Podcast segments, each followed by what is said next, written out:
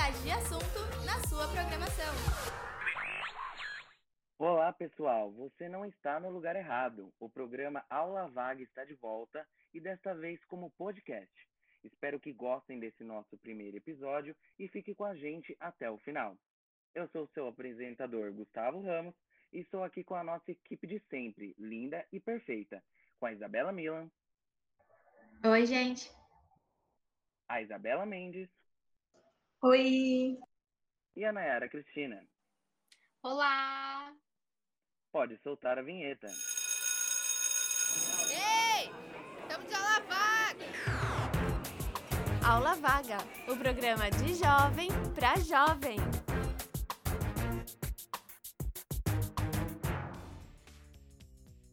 Hoje vamos conversar sobre um assunto muito importante e polêmico: a volta às aulas presenciais no meio da pandemia de coronavírus. É isso aí, Gu. Quase cinco meses após o início da pandemia, que levou ao fechamento de escolas em todo o país, estados e municípios têm discutido a retomada das aulas, mas encontraram várias dificuldades para estabelecer uma data para isso. Essa dificuldade se deve, em primeiro lugar, à incapacidade do país em controlar a transmissão da doença, além dos riscos envolvidos na medida. Reabrir as escolas significaria voltar a aglomerar pessoas em locais fechados em situação propícia para o contágio, o que colocaria crianças, jovens e profissionais da educação em perigo. Em São Paulo, as aulas estavam previstas para serem retomadas gradualmente a partir do dia 8 de setembro. Porém, dados do inquérito sorológico feito pelo município entre 6 e 10 de agosto mostrou uma alta taxa de crianças assintomáticas na cidade, o que tornaria arriscada a retomada das aulas, mesmo seguindo os protocolos sanitários. O prefeito Bruno Covas já descartou publicamente a volta das aulas em setembro, mas vai esperar o resultado das próximas três etapas do inquérito para tomar uma decisão definitiva. Se a decisão da volta às aulas seguir adiante, no primeiro momento, as salas teriam 35% de ocupação máxima, com revezamento ao longo da semana. Depois, as salas poderiam ter 70% de lotação e 100% no estágio final. O governo do estado diz também que planeja retomada em diálogo com profissionais da educação que darão aos pais a opção de manter os filhos em casa. Para falar a respeito, convidamos a professora Maria Milan, formada em Língua e Literatura Portuguesa e Inglesa. Olá, Maria. Seja bem-vinda ao Aula Vaga. Olá, Gustavo. Obrigada pelo convite. Imagina. Para começar, é, qual a sua opinião como professora a respeito da retomada das aulas presenciais ainda este ano? Eu acredito que seja bastante difícil a retomada, porque manter o afastamento entre os alunos, é, todos que as escolas consigam realmente colocar em prática todos os protocolos previstos para essa retomada, eu acredito que seja bastante difícil e complicado. Chamaria quase impossível essa retomada agora, nesse momento. Verdade. E como estão sendo as aulas remotas? Estão dando certo no seu caso? Olha, estão indo super bem, viu, Gustavo? Estão funcionando bem a participação dos alunos. Eu, eu, estou falando de uma escola particular, né? Eu não estou falando de estado. Estado eu não saberia te falar como que está funcionando, mas dentro da, da escola onde eu leciono, estão funcionando super bem. Nós temos, estamos cumprindo o horário normal de aulas, né? Os alunos não têm deixado de, não têm perdido nenhuma aula é, conteúdo, nós fechamos o segundo, primeiro, segundo bimestre, normalmente já iniciamos o terceiro bimestre, ou seja, né, as famílias já estão acostumadas, estão participando também muito bem com em reunião de pais, né, já pegamos o ritmo dessas aulas online, então está funcionando. No, a princípio foi muito complicado, né? No começo foi super complicado mas agora já, já, já nos adaptamos e está funcionando bem. Pelo menos dentro né, da, das minhas aulas, né, no colégio onde eu leciono, estão funcionando muito bem. Então é possível que ainda assim continue dando certo até o final do ano sem prejudicar então a educação dos alunos. É, eu acredito que sim, porque em termos de conteúdo não está sendo perdido nada. Mesmo tempos de aula, né, hora aula, não está sendo perdido nada. É, o aluno não está perdendo nada da maneira como nós estamos fazendo, né? E então, eu, desculpa. Professora, e a respeito do aproveitamento? Eu só queria fazer uma pergunta a respeito do uhum. aproveitamento dos conteúdos. Você acha que é o mesmo é, sendo online e comparado com a sala de aula? Olha, eu acredito que assim, sala de aula sempre sala de aula, né? O contato direto com o aluno, é, a percepção do aluno, né, professor em relação ao aluno é muito maior. Agora que que, tem, que a gente tem observado, Nayara, é que tem alunos, por exemplo, que estão se destacando, inclusive, nessas aulas online né, que em sala de aula ficavam mais retraídos, não falavam tanto, eu acho que se sentem mais seguros para expressar nesse momento online. É, mas eu concordo, é difícil, né? Não é a mesma coisa do que você estar em sala de aula. Eu preferiria, evidentemente, eu preferiria estar em sala de aula, mas eu acho que nós é, estamos nos esforçando bastante em termos de atividades, né? De, de aulas, propostas de aulas para tentar que, que eles fiquem bem, né? Que, que o aproveitamento também seja bastante satisfatório. Nossa. Entendi. E essa, essa questão é, a gente pode deixar bem claro que é relacionada ao estudo numa escola particular, né? Porque na escola Exatamente. do Estado a gente não vai poder ter esse comparativo. Pode ser que esteja sendo diferente. Sim, certamente está sendo diferente, né? E nós estamos falando de uma escola particular que desde o início já criou é, ferramentas para que tudo funcionasse bem, né? Sem, sem problemas. E a escola, eu não saberia te falar como estão, estão funcionando as escolas estaduais e municipais. Não sei, não saberia dizer. É, é interessante fazer essa comparação entre escola estadual, né, pública e particular, porque mesmo se voltar presencialmente, vai ser muito diferente, porque cada um tem uma estrutura. O quanto a gente não vê carteira quebrada, é, mesa suja, assim, em escola pública? Como é que vai ter esse controle, não é mesmo? Deve ser muito mais difícil. Sim. Vai ser difícil para todo mundo, mas para a pública um pouco mais. Sim. É, o né? orçamento né? é limitado, né? Não tem como comparar com uma escola particular que geralmente tem uma condição melhor para de educação para dar para o aluno, né? É, eu acho que, a, que as duas, os dois lados ter, teriam assim uma, um gasto muito grande para manter os protocolos que estão exigidos, né? Tem este lado também. É, só que a gente vê as escolas do governo, que não, nem em condições normais não mantém a, o necessário para o aluno, né? Então, está tá difícil. Eu acho que seria bastante complicado mesmo. É, de qualquer forma, vai ser tudo muito difícil até a vacina. Sim, é. acho que só estaríamos, estaremos liberados quando tivermos uma vacina comprovada, né, que, que funcione mesmo. Até então é preciso ter cuidado. E que as pessoas tenham acesso a essa vacina. Sim. Né? Precisamos ter e a muito. respeito da. Professora, e a respeito da, da volta às aulas presenciais, é, você acha que funcionaria na, na escola que, que você leciona hoje? a retomada agora? Você está dizendo agora que nessa isso, Olha, sem a vacina ainda, que está sendo discutido essa, essa questão da volta às aulas Eu acho que nós, é, que o colégio, ele se, iria se esforçar ao máximo para conseguir seguir os protocolos. Seria difícil também, é, por número de alunos, né? Essa, toda essa redução, para nós professores também, nós teríamos que pensar em porque muitos pais também não querem que seus filhos retornem. Essa também, esse também é um ponto, né? Então nós teríamos que estar preparados para oferecer aos alunos as duas opções, as aulas presenciais e as aulas online. Porque o pai, ele também precisa ter esse direito de não enviar seu filho, se ele não se sente seguro o suficiente para enviar o filho à escola.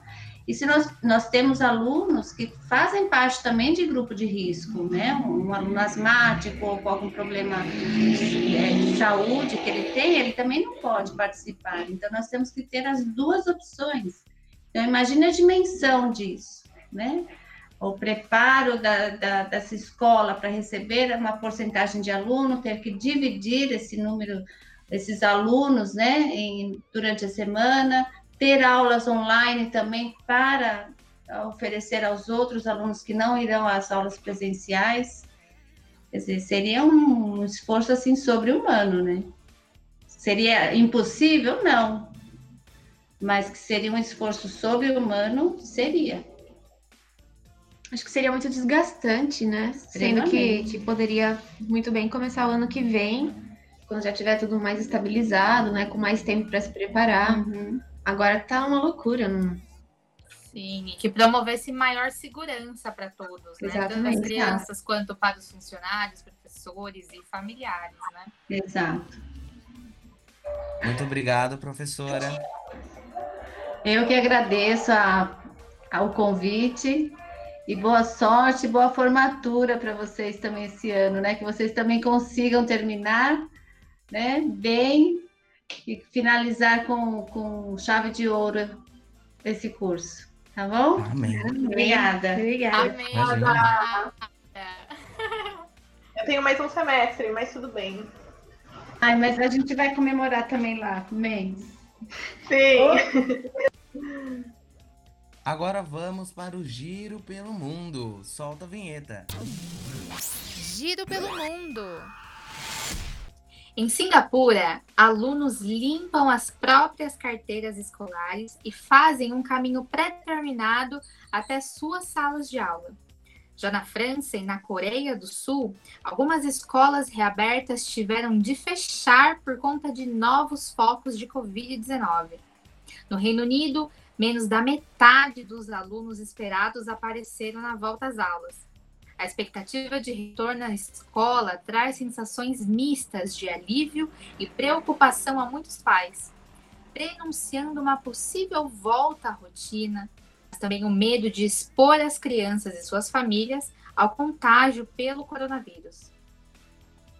Alguns dos países que reabriram suas escolas priorizaram as crianças menores, por sua menor taxa de adoecimento e para liberar seus pais para a volta ao trabalho. No entanto, é também uma faixa etária que tem mais dificuldades em fazer atividades sentadas em carteiras com coleguinhas distantes entre si.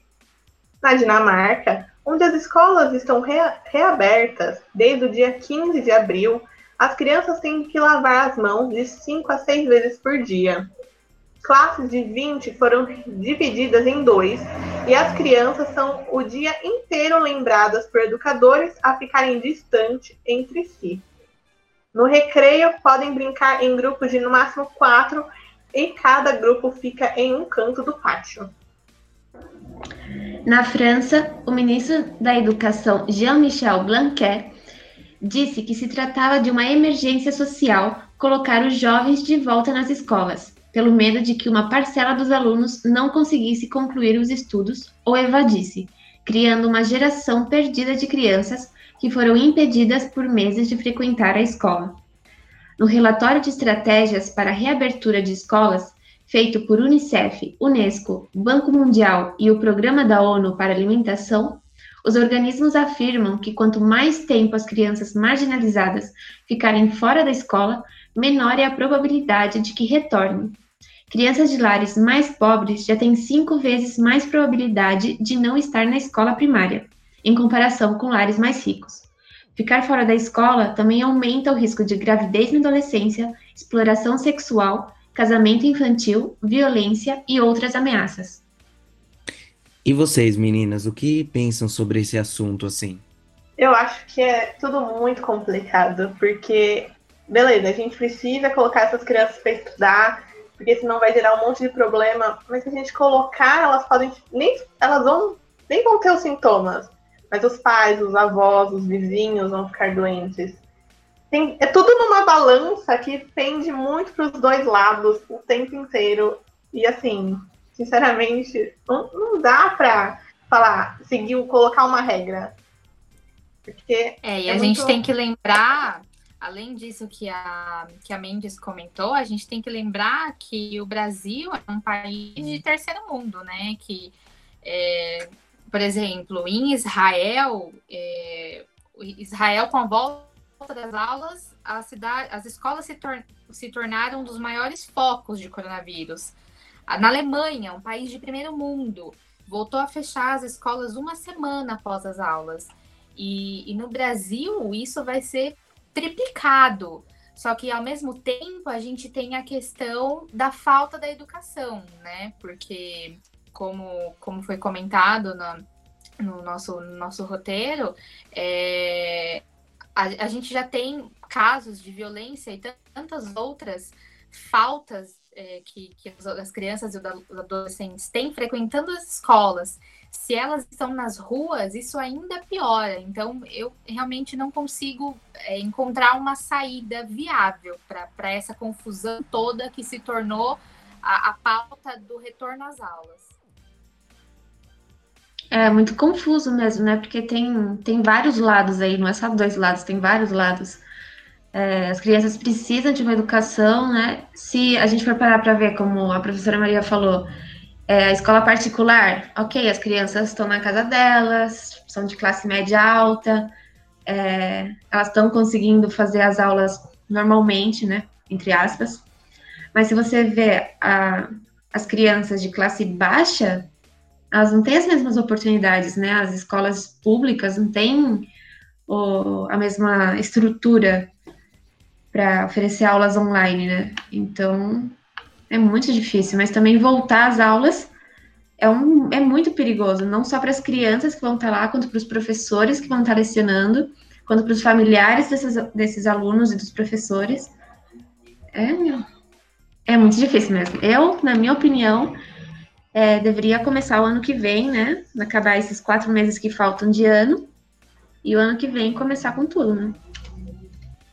Sim, exatamente. Eu peguei dois dados legais aqui, importantes para a nossa discussão, é, em que, que diz assim que 4 milhões de crianças não conseguiram continuar as atividades escolares em casa devido à pandemia do coronavírus. 4 milhões é muita gente, é muita criança, é muita falta que faz um ano letivo inteiro perdido. O ano que vem elas vão estar de volta? A gente não, não tem como saber. E a gente tem também aqui um outro dado que diz que 4,8 milhões de crianças e adolescentes não têm internet, ou o acesso é precário, ou a falta de equipamento para acessar as aulas remotas. Então, é, a discussão é, é, muito maior do que a gente acaba do que a gente acaba imaginando. E o Estado não tem como garantir essa, essa segurança a todos os alunos para continuar com as aulas remotas também, né? É isso. É, essa falta, tipo assim, a internet é uma realidade nossa. A gente tem internet, uma internet boa, mas não é todo mundo. É a solução que as EMEBs aqui de Jundiaí, que eu sei, é que para os pais que não têm uma internet boa, não tem internet, eles podem ir até as EMEBs uma vez por semana, uma vez por mês, não sei, não sei direito assim o cronograma, e pegar atividades impressas. Eles vão lá, pegam, marcam horário, vão lá e pegam, para a criança fazer. Alguns pais formaram um grupo no WhatsApp, né? Porque a maioria, alguns que eu estava ouvindo de uma mãe de um, de um aluninho, criou o WhatsApp, colocou os vídeos de aulas curtas no YouTube. Então, assim, ela não precisa acordar a criança meio-dia às duas, meio-dia não, nem é esse horário das aulas. Meio-dia às seis, que a criança ficar na escola tendo aula. mas ela pode parar um, uma hora ali, ter uma hora de estudo e ver o YouTube, que é um é menor e vai gastar menos, menos internet. São soluções que as professoras também encontraram, né? Porque as professoras que estão dentro das escolas públicas, elas sabem a realidade dos alunos. É, o pessoal tá tendo que rebolar, né? Que dar um jeitinho para para conseguir, né? É isso mesmo, gente. Tá complicada a situação. Hashtag gratidão.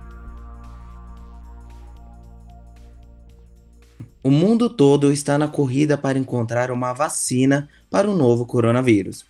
E segundo a Organização Mundial da Saúde, a OMS, existem pelo menos 165 vacinas contra a Covid-19 sendo desenvolvidas atualmente. As vacinas precisam passar por três fases de testes para provar sua eficiência. A primeira é para verificar a segurança da vacina. A segunda fase é para verificar se há uma resposta no sistema imunológico. E a terceira, que garante se a vacina realmente protege contra a doença. Na terceira fase, a vacina é aplicada em metade dos participantes e a outra metade recebe placebo. Depois, os cientistas verificam quais dos grupos tiveram mais pessoas que ficaram doentes de 28 vacinas que já estão sendo testadas em pessoas, apenas 6 estão na terceira e última fase de testes. E agora vamos falar um pouco mais sobre elas. A vacina de Oxford com a empresa AstraZeneca em testes no Brasil usa uma versão maior, maior de um vírus que causa gripe comum em chimpanzés, chamado SHED-OX1. O vírus foi geneticamente modificado para não causar infecções em pessoas e para fazer as nossas células produzirem uma proteína que existe, que existe na superfície do coronavírus. É esta proteína que se liga aos receptores das células humanas e permite o coronavírus infectá-las. O objetivo da vacina é fazer com que as nossas células passem a produzir essa proteína e que isso ensine o nosso sistema imune como se defender do coronavírus. A empresa diz que terá capacidade de fabricar 2 bilhões de doses e já firmou acordos para nos fornecer 400 milhões delas. Os pesquisadores responsáveis dizem que ela pode começar a ser disponibilizada em outubro. No Brasil, a vacina será produzida pela Fundação Oswald Cruz, a Fiocruz, como parte de acordo fechado pelo Ministério da Saúde. A vacina da empresa chinesa Sinovac está produzindo o Coronavac, que usa cópias mortas do coronavírus para levar o nosso sistema imune a produzir anticorpos capazes de neutralizar o coronavírus. Desde julho, a vacina está na fase 3 de testes no Brasil. A tecnologia utilizada é considerada segura, porque ao usar um vírus inativo é mais difícil que a vacina deixe uma pessoa doente. A Sinovac diz ter a expectativa de produzir por ano 100 milhões de doses da vacina. No Brasil, a empresa fez uma parceria com o Instituto Butantan, que é ligado ao governo do estado de São Paulo. De acordo com o governador João Dória, a Coronavac pode estar disponível em janeiro de 2021. A empresa dos Estados Unidos, Moderna, desenvolve uma vacina que usa uma técnica inovadora conhecida como RNA mensageiro essa vacina usa um pequeno fragmento do código genético do coronavírus que é injetado no paciente. Esse fragmento não é capaz de causar infecção ou sintomas de coronavírus, mas pode ser suficiente para que as nossas células passem a produzir as proteínas que existem na superfície do coronavírus e assim chegar a uma resposta do sistema imunológico. Se essa técnica funcionar, será a primeira vacina usada este método. Caso os resultados sejam positivos, o governo do presidente americano Donald Trump já garantiu que receberá 100 milhões de doses, ao pagar 1,5 bilhão de dólares por isso. A pesquisa para a vacina em colaboração entre a empresa alemã BioNTech, a americana Pfizer e a chinesa Fosun, anunciou o início dos testes combinados da fase 2 e 3. Ela também usa a técnica de RNA mensageiro para obter uma resposta imune. A expectativa é que sejam fabricados mais de 1,3 bilhão de doses até o final de 2021. Trump já comprou 100 milhões de doses e o governo japonês garantiu 120 milhões de doses para o país. A vacina da empresa chinesa CanSino usa um adenovírus chamado AD5 que causa uma gripe comum em pessoas e foi geneticamente modificado para levar nossas células a produzirem uma proteína que existe na superfície do coronavírus e gerar uma resposta imune. O projeto foi feito em parceria com a Academia de Ciências Médicas Militares da China. A farmacêutica estatal chinesa Sinopharm criou duas versões de uma vacina que usa cópias inativas do coronavírus. Uma foi feita com o Instituto de Produtos Biológicos de Wuhan e a outra com o Instituto de Produtos Biológicos de Pequim. O governo do Paraná firmou um acordo para testar a vacina da farmacêutica em profissionais da saúde do estado.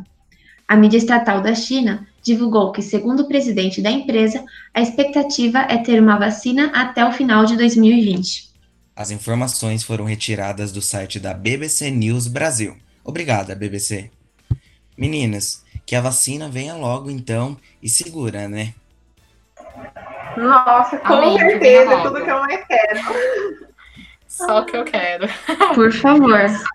Que uma dessas É. dê certo, né? A gente tá, Não pode dar todas. Toda. uma, né?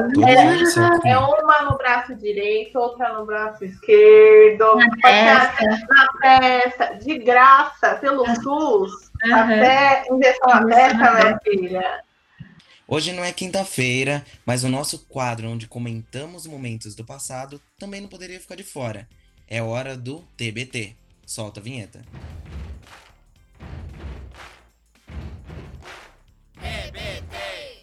TBT de hoje, iremos englobar também o assunto sobre aulas. Embora este ano esteja sendo complicado para o lado educacional, em função da pandemia do novo coronavírus, em anos anteriores também tivemos momentos de paralisações, como as greves, por exemplo. É claro, não chegando a comparação com este ano, que está sendo contornado pelo ensino à distância. Na época, essas paralisações já mexiam com a incerteza sobre o ensino. Os protestos e greves decorrentes em 2018 e 2019, em função do governo e contra os cortes do governo na educação e a reforma da Previdência, afetaram também as aulas em escolas estaduais e universidades públicas de todo o país. No período, assim como atualmente, o assunto tomou uma grande repercussão pró e contra a ação. Ambas decisões de paralisações tiveram seus motivos, seja como medida de produção ou de luta por melhores direitos. Agora, pessoal, vocês têm algo a complementar sobre esses acontecimentos, tanto do ano passado, que também tiveram essa incerteza? Olha, eu achava que o negócio lá dos caminhoneiros já foi feio, agora então, aquilo lá foi baba. Né, com Pois o é. caminhoneiro, É verdade. a gente ficou o quê? Duas semanas sem aula? Né? Por aí, e a gente achou que era o fim do mundo, né? Então, Nossa, não dá pra fazer nada, porque não tem. Foi um preparo, foi uma Foi um preparo, foi- quarentena preparatória pra gente, que ninguém foi um pensou. trailer do que tava vindo. É, foi um teaser, né? Um Um teaser. teaser. Isso Uma mesmo. préviazinha. Mas, gente, greve sempre é péssimo. Ficar sem aula. A gente nunca deu tanto valor de ir pra escola, né? Tipo, ir pra faculdade. Sentar na mesa, ver o professor físico. É muito louco, ter, né? Tipo, ver a pessoa online e você fala, nossa, dá até uma tristeza. Olha, saudades do sofrimento da faculdade na faculdade, porque sofrer em casa não é tão legal. Saudade Não é nada saudades. Era tudo que Né? eu nunca quis. Eu nunca quis tanto ir pra faculdade. Saudade de reclamar da Né? faculdade, na faculdade, falar, gente, Nosso quando a gente último vai da ano, faculdade. né? Nosso último aninho pra gente estar junto e tal. Exatamente. Mas tudo bem. A gente faz outra graduação depois. Só que não. A gente faz uma pós todos juntos. É. É, também é muito. Já pensaram que se não voltar às aulas esse ano, vocês. Esse ano vocês não pisaram numa sala de aula, vocês três. Basicamente. Eu ainda É. tenho ano que vem pós-vacina, então eu vou provavelmente voltar às aulas, sentar na carteira. A gente É. vai te acompanhar lá sempre. Aí eu vou reclamar, falar, gente, não aguento mais. Só por saudade a gente vai estar lá. Tipo, Eu quero todo mundo lá me visitando. Falando, Isa, vem me ver, garota. Eu mereço. Iremos, iremos. Principalmente no estúdio de rádio, né? Atormentar o pessoal lá do rádio, né? Do, do estúdio, no caso. Gente, saudade, saudade. Saudade do que não vivi esse ano. Saudades do que não vivemos. Agora, para fecharmos esse episódio de maneira mais relaxada, a Isa Mendes vai dar uma- algumas dicas do que você pode adicionar na sua playlist para curtir a semana. Agora é a hora do Bota na Playlist. Solta a vinheta. Bota na playlist. Hoje eu vou fazer duas indicações. Uma música e um podcast que eu estou viciada nesses últimos tempos. A primeira é a música Deve Ser Horrível Dormir Sem Mim, da Manu Gavassi com a Glória Groove. O clipe é sensacional. É um curta por trás das câmeras e de como fazer um videoclipe de pop bombar na internet. A Manu Gavassi, com a sua nova personalidade, Malu Gabatti, cineasta de sucesso que, di- que invadiu e dirigiu as redes sociais da Manu. O clipe ainda conta com a participação de Shai Suede, ex da cantora, e da sua esposa, Laura Neiva. O clipe, no dia do lançamento, 21 de agosto, teve 3 milhões de visualizações em 24 horas. Arrasou, Manu. Sempre fui fã dessa gênia perfeita maravilhosa. Perfeito. Agora o podcast é para você, louca, louco, louco do signo e quer saber como vai ser o seu dia. O Spotify tem o podcast Horóscopo do Dia, um programa que te dá diariamente a previsão da sua vida. Os episódios são divididos por signo e tem apenas 3 minutos. Isso, 3 minutos. Dá para escutar durante a escovação dos dentes logo de manhã. Os episódios falam sobre crescimento pessoal, carreira profissional, amor e algumas surpresas dos astros. Boa, Isa. Eu vou começar a escutar esses episódios sobre peixes, né? Porque não foi mal a ninguém ter assim uma esperança nos astros. Mas logo mais esse mundo louco, então. É o que temos pra hoje. Eu confesso que eu escuto todo dia a aquariana aqui, tô viciada no signo, no, no horóscopo do dia. Então tô, tô nessa com você, Mandy. Gente, é muito legal. Eu adoro coisas de signo. E ainda mais um podcast. E é curtinho, eu fico, menina, muito bom. Já quero. Mas tomara que só fale coisa boa nesse horóscopo, hein? Porque de coisa ruim já, já basta. Ah, se fala coisa ruim, eu ignoro. Eu falo, não vai acontecer comigo, eu quero as coisas boas. Tá me prometendo o quê? Ah, coisa ruim, por favor, eu não mereço isso. O Aula Vaga então fica por aqui nesse novo formato, sendo gravado cada um em sua casa. Todo mundo já com saudades, mas dando um jeito para não pararmos. É isso, então até o próximo episódio. Nos siga também nas redes sociais para saber quando novos episódios estarão disponíveis. Tchau, Tchau, tchau. pessoal. Tchau, tchau, gente. Até a próxima. Roteiro e direção: Gustavo Ramos, Isabela Mendes, Isabela Milan e Nayara Cristina. Locução: Isabela Mendes, Isabela Milan, Nayara Cristina. Apresentação: Gustavo Ramos. Supervisão: Professor Rafael Matoso. Coordenação: Anelson Paixão e Nileni Pontinha. Realização: Unifacamp 2020. Ei! Estamos de aula vaga! Aula Vaga, o programa de jovem para jovem.